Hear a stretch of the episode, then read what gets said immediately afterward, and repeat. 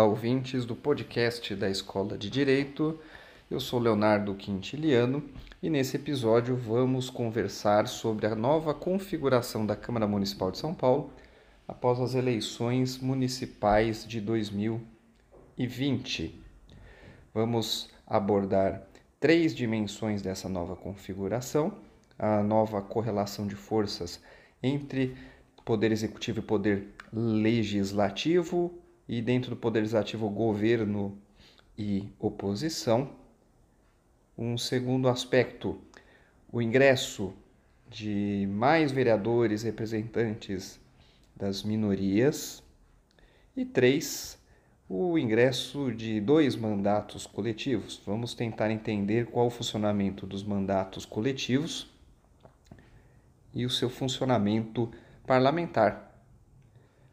O primeiro aspecto, o aspecto da nova correlação de forças entre executivo e legislativo, depende da composição interna da Câmara e a sua divisão nos dois principais blocos parlamentares, o bloco do governo e o bloco da oposição. Em 2016, o bloco do governo tinha 32 vereadores ao passo que o bloco da oposição tinha 15 vereadores. Né? Os principais partidos de oposição eram PT e PSOL. Mas até o fim deste ano, o PSOL possui dois vereadores na Câmara Municipal, ao lado do PSB, que também faz oposição ao governo declarada e que também tem dois vereadores eleitos. Com 32 vereadores, o atual prefeito Bruno Covas não tem a maioria necessária para aprovação de projetos que exigem maioria qualificada de dois terços dos membros da Câmara Municipal, precisando, portanto, negociar com os vereadores independentes algumas proposições quando, pela sua pauta, ele já não obtém o apoio necessário. Então, por exemplo, o Partido Novo que tem hoje uma vereadora, ele vai apoiar projetos da pauta privatizante, da pauta liberal. Então são projetos que ele não precisará ali barganhar apoio, negociar apoio com o Partido Novo. Outros projetos que dependam de apoio do Partido Novo, por não estarem na sua pauta ideológica, e muitas vezes há ali uma zona cinzenta, não é, de enquadramento da pauta na linha ideológica do partido, poderá obter ali o apoio, não só do Partido Novo, como todos os partidos independentes, né? E esse foi só um exemplo. Em 2020, a vida do prefeito continuará fácil. Por quê?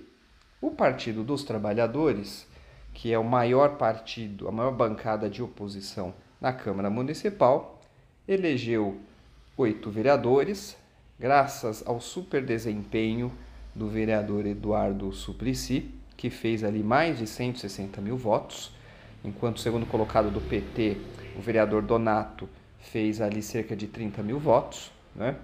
E o PT, graças a esse desempenho, conseguiu ali superar o PSOL e eleger oito deputados, ficando ali como a maior bancada da Câmara ao lado do PSDB.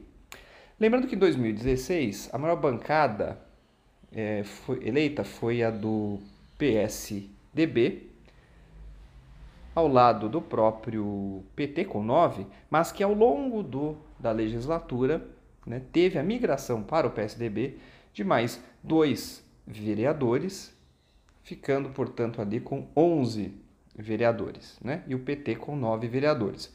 Para 2021 e, e legislatura né, subsequente, o PSDB terá oito, juntamente com o PT, com oito vereadores. Na sequência, duas bancadas de posição, né, de espectro ideológico opostos, vamos colocar né, o DEM e o PSOL também tiveram bom desempenho nas urnas e vão para a Câmara com seis vereadores.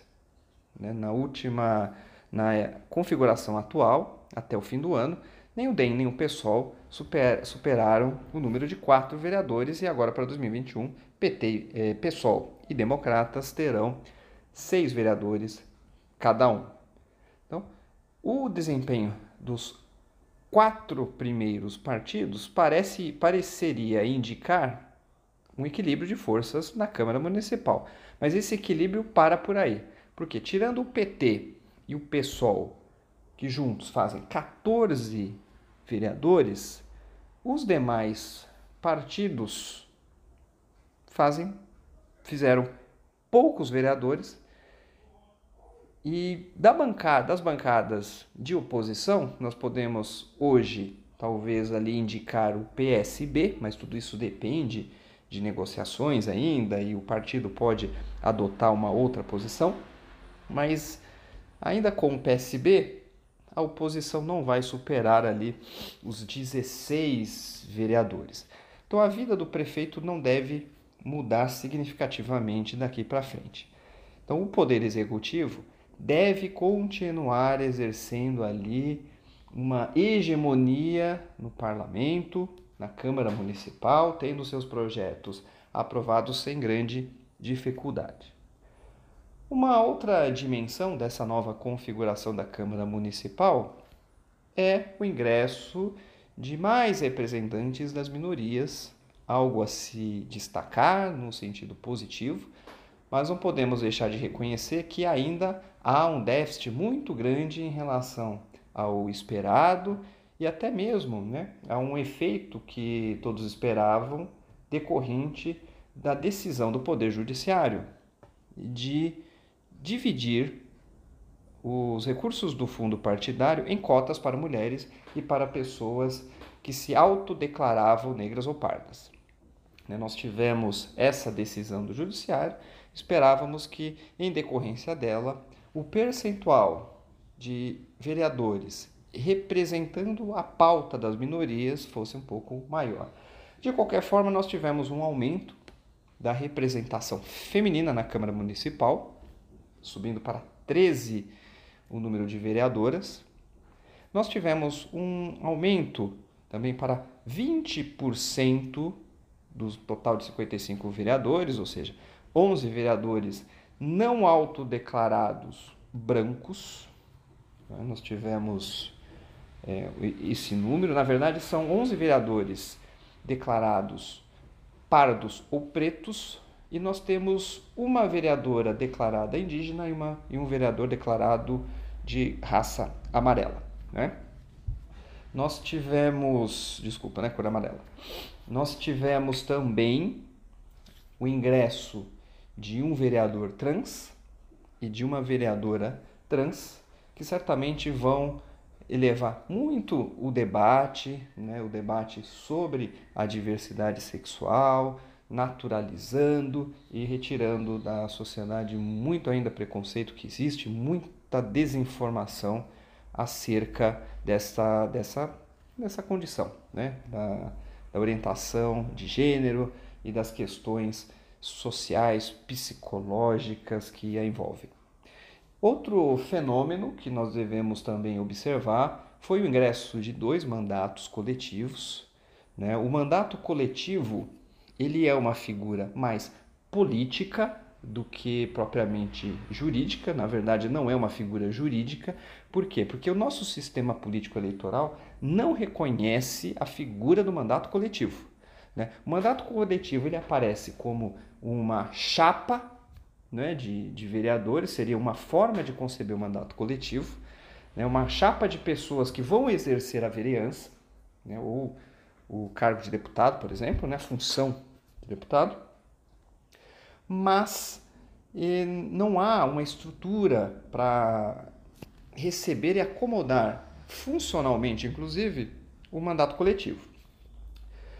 O que vai acontecer na prática é Perante os eleitores, esses que são chamados de co-vereadores ou co-vereadoras vão se reportar é, a sua base de representação em igualdade de condições, mas na Câmara Municipal as pessoas que deram os seus dados pessoais na urna para se candidatar como vereador, né, vereadora no caso, a Elaine do Quilombo Periférico, né, e a Silvia da bancada feminista, vão colocar, vão representar como vereadoras esses mandatos coletivos. Importante destacar que ambas têm imunidade parlamentar, então elas poderão falar com mais liberdade na tribuna, protegidas por essa imunidade parlamentar.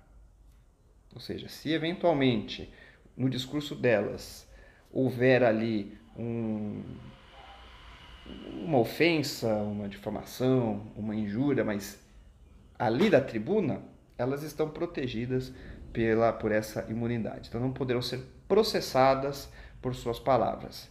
Mas, por exemplo, os outros integrantes, as outras integrantes desse mandato, né, não gozam dessa imunidade parlamentar e tem que tomar cuidado ao se manifestar, etc. E tem que conservar ali, tem que observar o estatuto do servidor público, porque provavelmente serão nomeadas servidoras, servidores públicos da Câmara Municipal para exercerem a função de assessoramento parlamentar. Tá certo, gente? Esse é, foi então mais um episódio podcast Escola de Direito. Agradeço a todos e fiquem conosco até o próximo episódio. Muito obrigado.